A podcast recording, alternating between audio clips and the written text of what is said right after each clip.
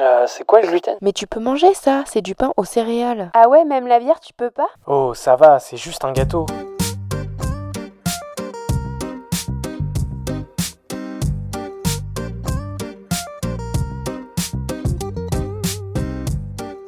Bienvenue dans le Gloomy Club.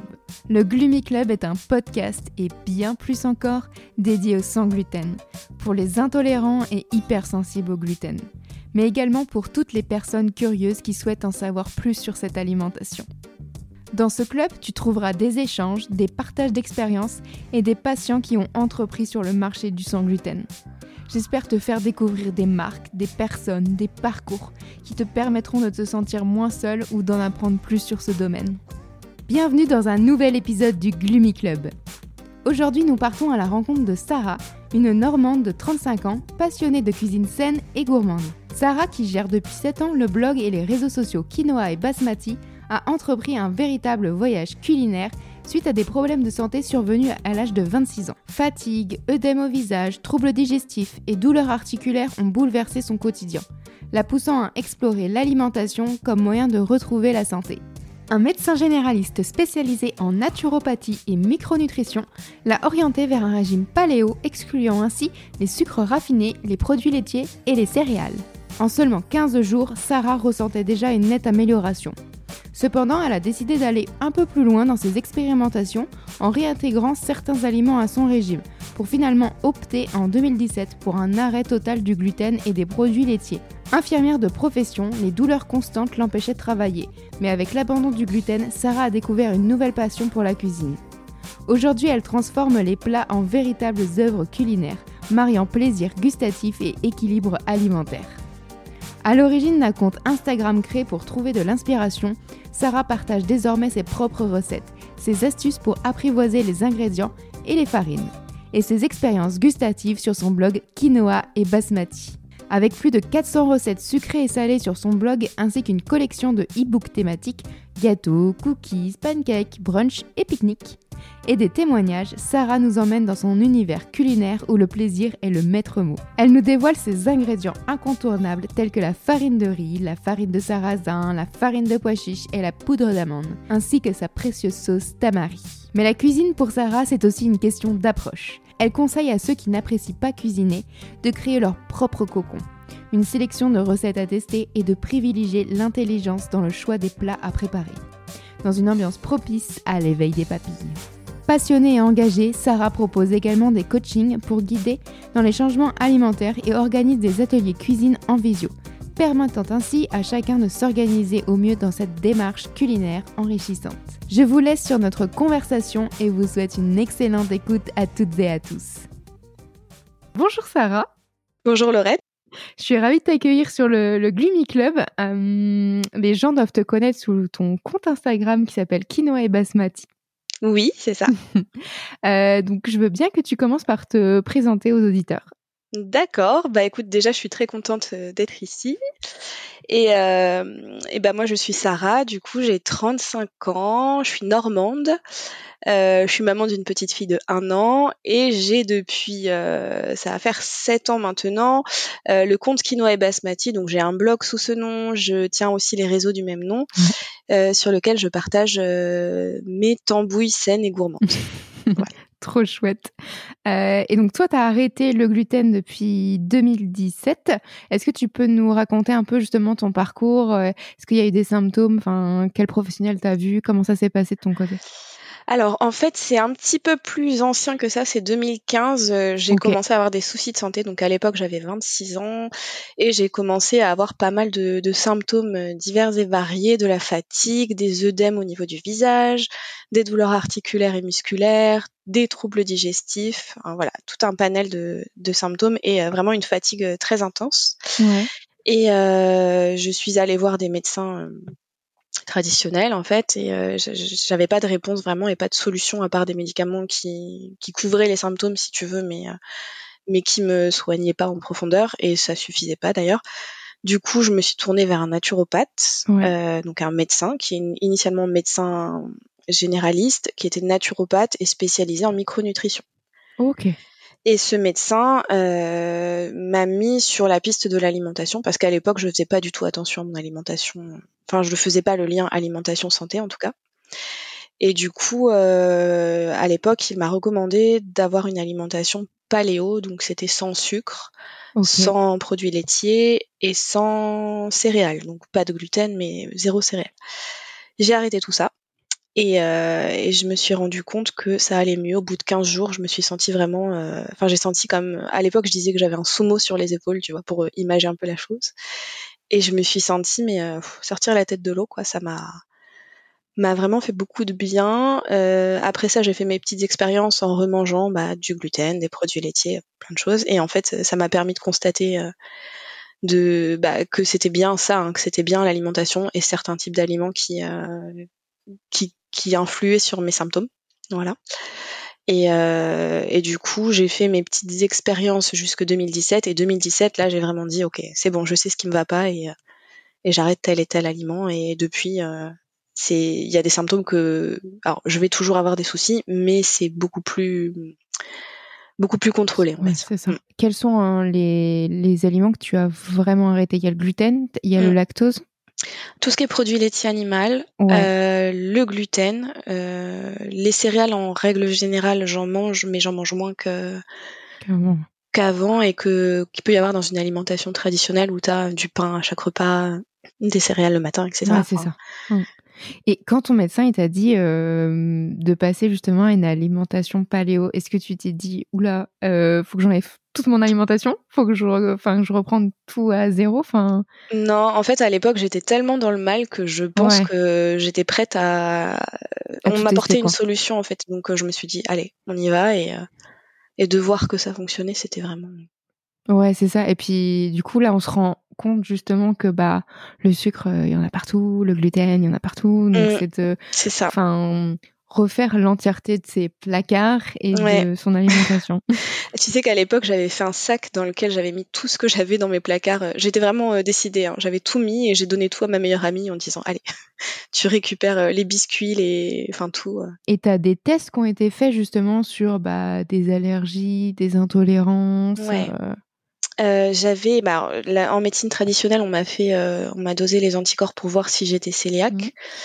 Euh, j'ai pas de maladie cœliaque, en tout cas, c'est pas, c'est pas ressorti. Après, à l'époque, j'avais aussi arrêté le gluten, donc c'est difficile de, de savoir.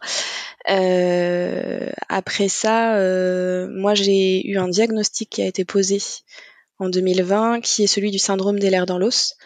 Donc c'est un syndrome mm. rare euh, qui euh, a plein de formes et un des, des, symptômes de syndrome sont les intolérances alimentaires. Il y a plein de choses qu'on D'accord. Ok. Donc ça aussi, ça va sur cette piste-là de la mm. pathologie qui engendre d'autres euh, problématiques. C'est ça. Mm. C'est ça. Et justement, toi, ces symptômes, ils avaient un impact sur ta vie quotidienne, que ce soit ta vie professionnelle, que tes activités. Enfin, c'était vraiment un gros problème dans ton quotidien? Ouais, bah, je suis infirmière de profession et à l'époque, euh, j'étais en arrêt. En fait, je pouvais pas, c'était pas possible physiquement et euh, j'avais des douleurs euh, constantes, j'avais une fatigue vraiment intense. Donc, donc oui, ça impactait tout, mmh. toute ma qualité de vie. Tu continues à avoir des professionnels, des naturaux, des alors là, je vais te dire, j'ai fait une petite pause depuis ma fille, l'arrivée de ma fille, on va dire. Mais, euh, mais c'est dans ma tête là de, de revoir, euh, de revoir quelqu'un juste pour euh, éventuellement rééquilibrer certaines petites choses. Ouais. Et mm. avant d'avoir bah, tes diagnostics d'intolérance et d'arrêter justement certains aliments, est-ce que tu prenais du plaisir à cuisiner ou tu t'es découverte une passion après? Alors, la passion, elle est vraiment arrivée euh, avec l'arrêt du gluten, euh, la découverte des nouveaux ingrédients. Avant, si tu veux, j'avais quelques petites recettes, j'aimais bien faire des cookies, j'aimais bien. Mais à côté de ça, euh, au quotidien, la cuisine, c'était très simple et enfin, c'était pas très fun, quoi. Alors qu'aujourd'hui, tous les jours, je me fais plaisir. C'est ça. Mm. Euh, et, justement, quand on t'a demandé bah, d'arrêter ces aliments-là, est-ce que tu t'es orienté vers des, bah, des livres de cuisine? Est-ce que c'est à ce moment-là que tu as regardé un peu plus les réseaux sociaux? Comment tu as trouvé des nouvelles recettes? Euh, bah, À l'époque, euh, du coup, c'est arrivé en même temps que j'ai créé mon compte Instagram. Donc à la base, c'était le but, c'était pour moi d'aller chercher de l'inspiration. Euh, du coup, oui, je suis allée chercher. euh, les réseaux sociaux m'ont beaucoup aidé, Instagram en particulier à l'époque. Euh, les blogs aussi, j'ai trouvé pas mal de blogs. Et puis, bah, les livres, oui, dès que dès que je pouvais. Oui, je crois que j'ai eu un premier gros livre de recettes sans gluten euh, cette année-là, je crois. Ouais. C'est Ouais. ça. ça aide pas mal à trouver des ça. bonnes idées. Mais après, le truc, c'est que je trouvais que dans les livres de recettes, parfois, c'était euh, très compliqué pour moi. Il y avait plein d'ingrédients. Euh, tu sais, beaucoup de farines différentes, beaucoup de. Et euh, parfois des choses que tu achètes une fois et que tu utilises euh, que dans une recette, en fait. Ouais. Et c'est pour ça aussi que je me suis mise à euh, créer mes propres recettes. Et le but, c'était que ce soit simple et que je puisse les faire régulièrement. Quoi. Ouais. Et est-ce que tu as vu un, un impact sur ta vie sociale parce que c'est un sujet qui est qu'on aborde beaucoup dans le podcast parce que quand on a des troubles Mm. euh, digestifs ou d'autres problématiques liées aux intolérances alimentaires, on n'a plus forcément envie de bah, d'aller au restaurant ou de bah, de voir des amis parce qu'on se dit Ouais. bah, si je bois quelque chose, si je mange quelque chose et que je suis malade, ça va pas le faire, faut que je Mm. rentre chez moi. Donc est-ce que toi aussi tu as vécu ce, ce type de changement? Alors, ça a pu m'embêter à des moments, mais en fait, je l'ai plutôt pris de façon positive et je l'ai annoncé aux gens autour de moi. Après, j'ai de la chance d'avoir un entourage très compréhensif et euh, que ce soit ma famille ou mes amis, tout le monde s'est prêté au jeu. Euh, C'était et encore aujourd'hui d'ailleurs, tout le monde essaie de me faire plaisir, de d'adapter une recette ou en tout cas se renseigne sur ce qu'il peut faire ou pas. Euh, donc pour ce qui est invitation, ça va. Après, là où j'ai plus été embêtée, c'est pour les restaurants parce que au resto bah t'es tout de suite plus euh, euh, sauf certains restos. En fait du coup maintenant j'ai mes restaurants et je sais où je vais et, quoi faire aussi quoi demander comment m'adapter. Mais au début t'es un peu paumé et t'oses pas le dire quoi. T'oses pas trop euh, alors qu'il faut. Parce qu'en fait euh, si tu prends sur toi et euh, je crois que j'ai dû le faire une fois ou deux au début tu prends sur toi tu te dis bah non je, je vais pas montrer donc je vais manger le truc et en fait t'es trop mal le lendemain et ça vaut pas le coup quoi. Ouais, c'est ça. Et justement, tu arrives, toi, à trouver des, mm, des restos qui s'adaptent euh, en Normandie, parce que c'est vrai que moi, je suis en Bretagne, donc euh, euh, Ouais. je vois un peu le schéma des restaurants. vous avez les et- galettes de sarrasin en Bretagne c'est bien. exactement. Sauf que quand tu manges des galettes tous les jours, au bout d'un moment, envie d'un peu diversifier ton alimentation. Et c'est vrai qu'il y a beaucoup de restos sans gluten ou sans lactose, mais qui sont vraiment basés à Paris ou dans des Mm. très très grosses villes. Et est-ce que toi, justement, tu arrives à trouver autour de chez toi des restaurants? Eh ben, à Rouen, depuis 2017, je crois que c'était un signe, on a un, un resto qui s'appelle le Igueuf, Ok. euh, qui est 100% sans gluten. Mais vraiment, si jamais un jour tu viens à Rouen, euh, je te, je t'invite euh, à le découvrir Ah bah trop chouette. c'est vraiment cool. Et, euh, et ils adaptent aussi en sans lactose, Ah, trop si bien. tu demandes. Donc, euh, ça, c'est le resto de référence. Après, euh, je sais qu'il y a quelques petites places euh, à droite à gauche. euh, Si tu demandes bien, ils te- ils Mhm. s'adaptent. Et... Et est-ce que toi, tu as, des recommandations justement pour les personnes qui bon, ont pas forcément de diagnostic sur une maladie comme la maladie cœliaque ou la maladie de Crohn et qui souhaitent justement arrêter certains aliments? Est-ce que, je sais pas, tu as des, des petits tips? Ça, je trouve que ça dépend vraiment des gens. Moi, je fonctionne comme ça. C'est que quand je prends une décision, j'arrête et puis, euh, enfin, je me lance. Après, euh, il y a des gens qui ont plus besoin de. Puis tu vois, je te dis, j'arrête d'un coup et finalement, j'ai fait mes expériences aussi. Ça m'a permis de de vraiment euh, être sûre de ce que je faisais. Donc, bah, je pense d'y aller au feeling et c'est surtout de jamais lâcher que c'est pour sa santé et son bien-être en fait. Toujours garder ça en tête. Je pense que c'est le plus important. Après, le rythme, ce qui doit se faire se fait euh, à son rythme, quoi. C'est C'est ça. Mm. Et donc, toi, tu as, créé le blog et le compte Insta, euh, donc Kino et Basmati. c'est ça. Euh, Est-ce que tu t'es inspiré justement de d'autres comptes, d'autres blogs pour créer tes recettes? Comment comment ça s'est développé justement de la création de ce blog? Alors, la création de ce blog, pour la petite histoire, donc j'avais ce Instagram euh, qui était à la base pour aller chercher de l'inspiration, et puis je commençais à, à, créer mes recettes de mon côté. Alors, je peux pas te dire à l'époque si je m'inspirais de blogs en particulier, mais je pense que oui, j'allais quand même, euh, enfin, je puisais l'inspiration quelque part. Et il euh, y a une nuit où j'ai fait une grosse insomnie et j'ai fait des cookies et euh, j'ai eu envie de les prendre en photo et de partager la recette. Voilà. Et c'est parti de là. C'est vraiment parti de juste ces cookies une nuit. Et après, j'ai créé le blog qui allait avec. J'ai commencé à partager sur Insta et, c'est parti quoi. Mm. Et puis euh, les gens, euh, j'ai eu des super retours euh, dès le début en fait, des gens qui reproduisaient les recettes. Moi, je, du coup, j'en faisais de plus en plus et, C'est ça. Et Et voilà. justement, c'était de tester, parce que tout à l'heure, tu parlais euh, du fait que euh, il y a des aliments qui sont euh, disponibles que pour une seule recette. Dans la- l'alimentation sans gluten, on sait qu'il y a des mix de farine à faire. Mm, Donc, c'était aussi de bah, d'apprendre à comment utiliser ces ingrédients-là pour créer tes propres recettes. C'est ça, exactement. En fait, euh, réussir à, c'est vraiment les apprivoiser, les farines, se dire euh, telle farine, ça va plus être comme avec la farine de blé où je mets 100% blé et, et Mhm. basta. Donc telle farine, bah si je veux ce rendu-là, je mets telle farine dans telle proportion et euh, voilà, apprendre à à s'en servir pour avoir le rendu euh, qu'on veut. Alors après, il y a des forcément des, des loupés au départ. Mm. Je pense que tu as eu ça aussi, le pain On sans gluten, eu, euh, la brique de pain euh, que tu peux pas couper.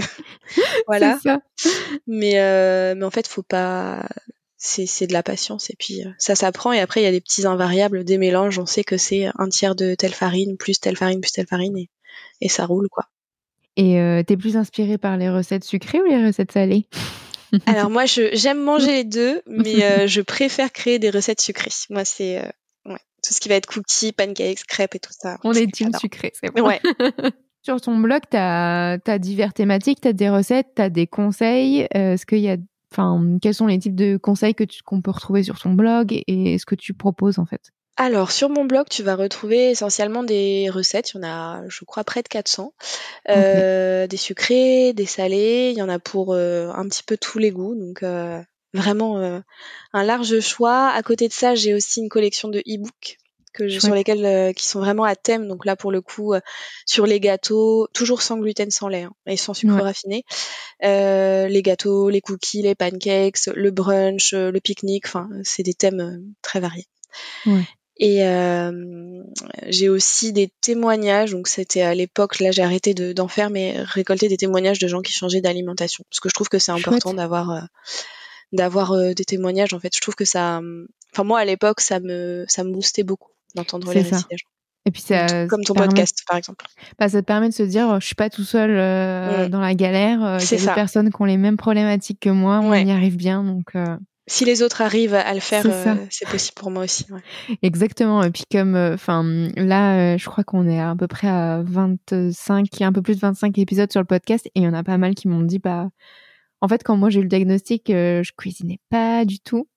il y en a plusieurs qui m'ont dit, ah mais moi c'était pareil. Ouais. Et c'est avec justement euh, la découverte bah, de la maladie cœliaque ou de l'intolérance, l'hypersensibilité que j'ai commencé à cuisiner et que je me suis rendu compte que j'y prenais plaisir en fait. Bah ouais, et puis en fait le truc c'est que, et tant mieux à la limite, dans le commerce il n'y a pas grand chose pour les sans gluten. Enfin, il y a des choses quand même plus qu'à une période, mais euh, si tu veux certaines, enfin, là tu vois je viens de faire un pain d'épices, euh, je peux pas aller euh, à la première boulangerie acheter un pain d'épices euh, sans gluten ça. quoi, tu vois. Mm.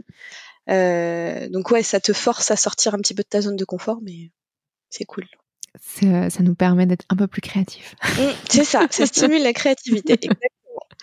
Et est-ce que tu as une philosophie ou une approche particulière justement que tu adoptes dans, dans la cuisine? Euh, de... C'est le plaisir en fait, de garder le plaisir au centre de la cuisine et euh, prioriser mon bien-être. euh. En fait, l'idée c'est toujours d'éviter la frustration. Si jamais, euh, je sais pas, je vais au resto et puis c'est un resto dans lequel je peux pas tout manger, tu vois, et que les copains vont commander un burger et j'ai super envie d'un burger, je sais que le lendemain, je peux me faire mon burger sans gluten, je peux me faire plaisir et tu vois, qui est toujours cette notion-là en. Quels sont un peu les ingrédients qui sont devenus incontournables pour toi?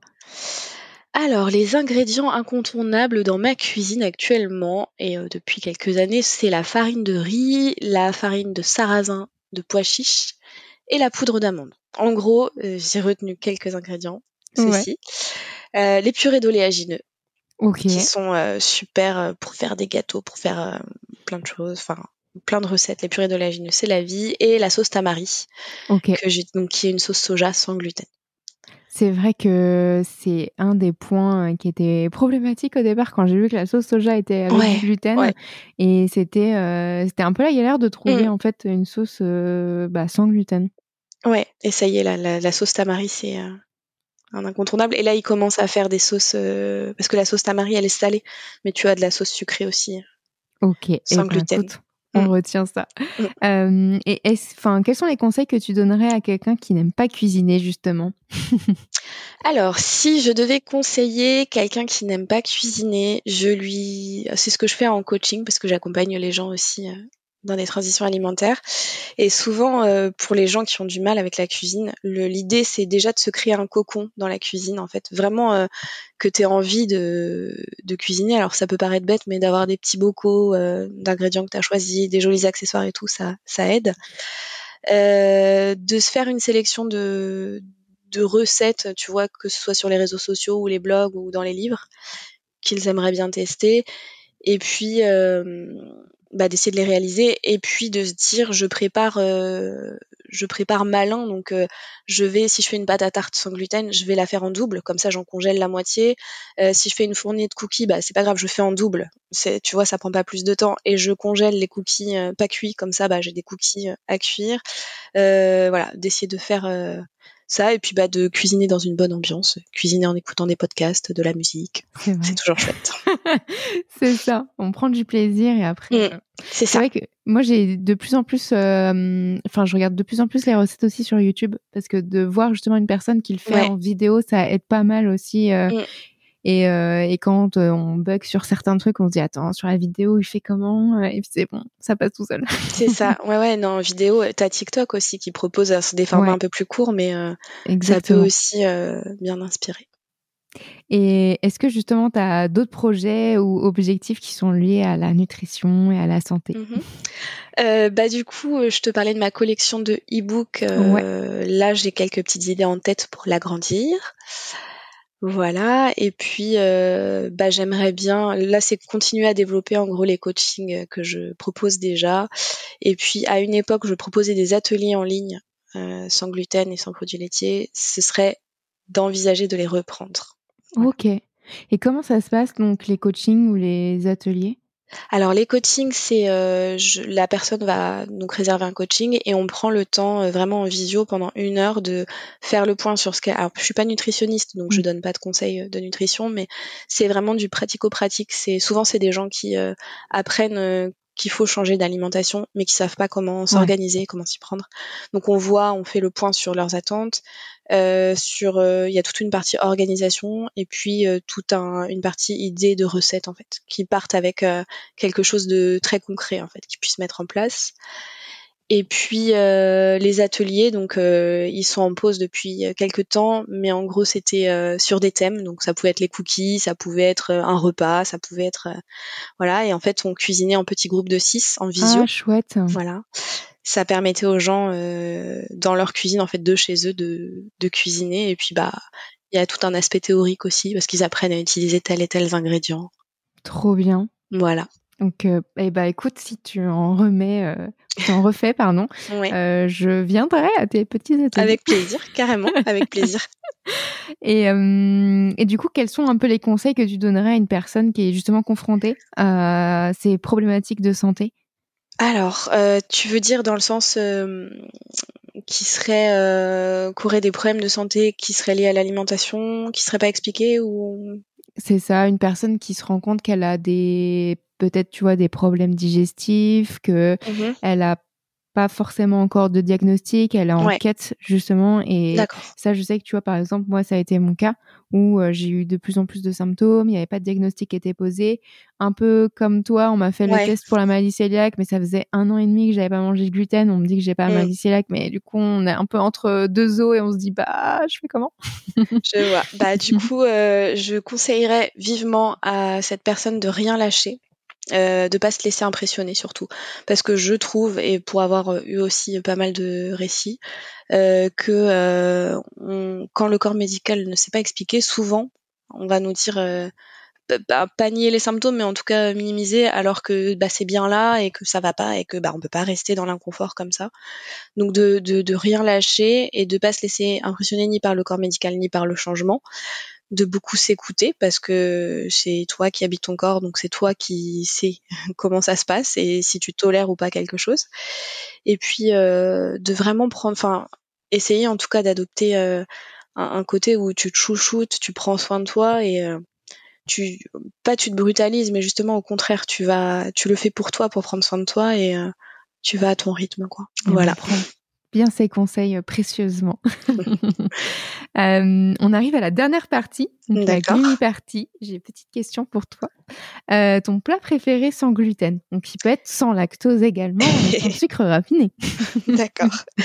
Alors, euh, tous mes abonnés euh, le savent depuis le temps, je fonctionne en monomanie, donc j'ai pas de plat. Je peux pas te dire c'est mon plat préféré. C'est vraiment, j'ai des, des, périodes où c'est absolument ça. Ouais. Et donc là, en ce moment, c'est l'automne, donc un des plats qui va rentrer en ce moment, c'est le mac and cheese au butternut. Donc, euh, tu prends des tortilles de sarrasin et tu ouais. fais une, une, sauce hyper crémeuse à base de butternut. Et c'est trop, trop bon. Alors, tiens, j'ai une question pour toi qui, oui. euh, qui fait des recettes. Ça va peut-être m'aider, mais euh, par exemple, quand on dans le commerce, on trouve pas mal aussi, tu sais, des des bah, des pâtes, euh, je sais pas, au pois cassé, euh, ouais. au corail, et c'est vrai que ça peut être très vite un peu pâteux. Est-ce que toi, tu as une une idée de comment on peut les cuisiner de façon à ce que ce soit plus sympa dans l'assiette?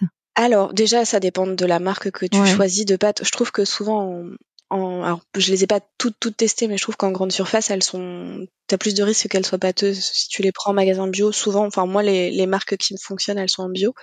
Et après euh, la cuisine, bah c'est pas des pâtes, euh, sont pas des pâtes de blé, donc tu peux pas les cuire et juste les, enfin si tu veux vraiment profiter, faire des petites sauces. Euh, une sauce que j'aime beaucoup faire, par exemple, c'est tu prends des noix de cajou que tu vas mixer avec du lait d'amande, euh, du sel et ça te fait une crème c'est c'est super sympa en fait c'est hyper okay. crémeux et tu peux ah, manger des pâtes ça. comme ça ouais si Trop jamais c'est vrai que j'ai vu pas mal aussi de recettes de noix de cajou avec des petits pois et oui. mixé avec du lait également ouais. ou de la crème et du coup ça fait une, apparemment une c'est super très, très bonne c'est très très bon il y a des gens qui mettent de la levure de la levure maltée dedans pour donner un petit goût fromager mais euh, okay. bah, il y a du gluten donc pour ah. le coup c'est à éviter. Mais un petit peu de sauce tamari éventuellement. Je pense que ça peut ouais. donner du coup. Mm. Chouette. Ouais, euh, ton compte Instagram préféré sur le sans gluten? Euh, J'aime beaucoup le compte de Zoé No Gluten. Oui.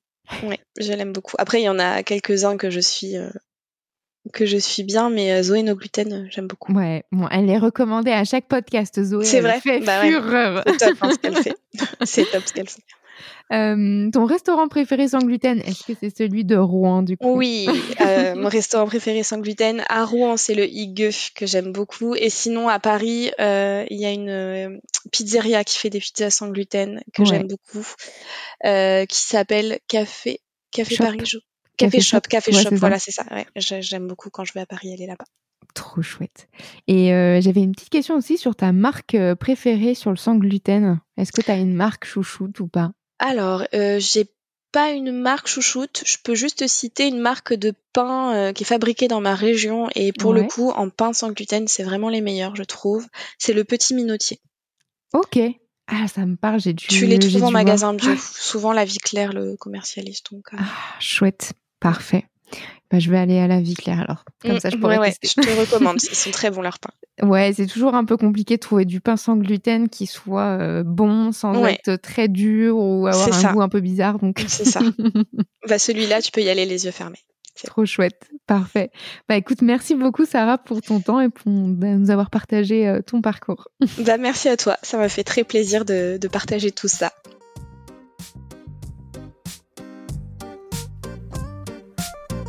Merci d'avoir écouté cet épisode. J'espère que vous avez passé un bon moment. Vous pouvez retrouver tous les liens sur le site gloomy-club.fr.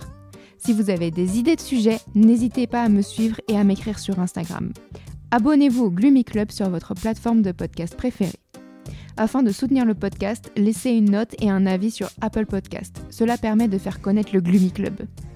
Je vous dis à la semaine prochaine pour un nouvel épisode. Bye